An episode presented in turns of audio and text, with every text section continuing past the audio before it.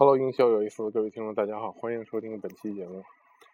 昨天我看了一个很好玩的节目，他说的是这个警察这个审判犯人，也就是说我们这个 interrogation 的步骤，然后看看警察是怎么做的，然后他进行一个给大家的一个揭露吧。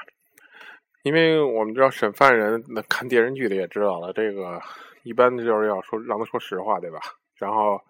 这帮人一般不太会说实话，所以说，怎么能让他们说实话？怎么能辨别、辨别出他说的是谎话，就极其重要。在这个审判当中，应该说是审问当中吧。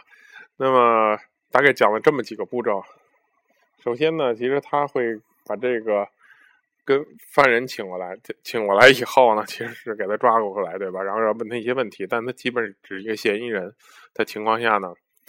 先要跟他建立一种关系，比如说跟他一块吃个午餐啊，吃点什么汉堡什么乱七八糟，因为这是一美国的节目嘛。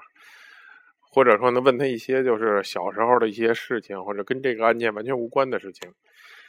因为这个时候呢，你一般不会会跟陌生人吃饭，所以说这个吃饭的这个环节，然后基本是建立了某种关系。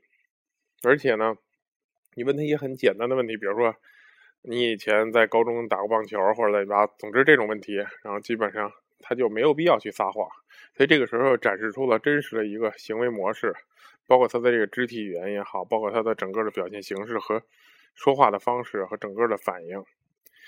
然后第二步呢，那这个警察就会问一些跟案件相关的问题了，再看他的反应有什么变化，整个他人的状态会有变化，因为这个说谎呢是一个压力很大的事情，所以在这个情况下，其实每个人说谎也是不容易的。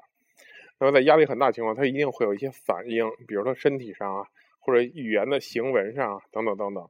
通过这个，然后基本上就能辨别出他的这个基本上这个话是不实在的，而且有一些很明显的标志，比如这个人反复的说实话跟你说呀，比如说他他说就或者说我跟你说实话等等，大概他一旦对这个就过多的重复之后呢。就会发现这个人肯定是要说假话了，基本上这是一个标志。还有呢，就是他们会离开这个犯人一会儿，然后让他自己待在那个屋里。他们通过一个叫这个双面镜，然后来去观察犯人的这个嫌疑人吧，他的一个反应。这个时候他会喃喃自语，然后可能会串自己的词儿，想想待会儿怎么对付警察这个问话等等等等。那么这些都是被记录在记录在案的。当然，他自己可能在这个时候失去的这个。怎么说呢？一种一种防范的能力，他不太知道有人在监视着他。然后之后呢，基本上还有后续的步骤。那么这个就不给大家讲了。总之看完这个就觉得，你不觉得跟销售很像吗？就即使是这样，我们要先建立关系，对吗？所以警察会跟他们先建立关系，因为建立关系才能这些人才有可能放松这个戒备，对吧？才有可能表现出，然后你能看他正常的行为模式是什么，说话是什么样子。我们销售中讲的也是建立关系，对吧？一定要先去建立关系。所以我的销售理念一直都是关系决定一切。如果没有关系，一切都很难；如果有了关系，一旦有了，也一切都变得很容易。所以看完这个对我也很有启发。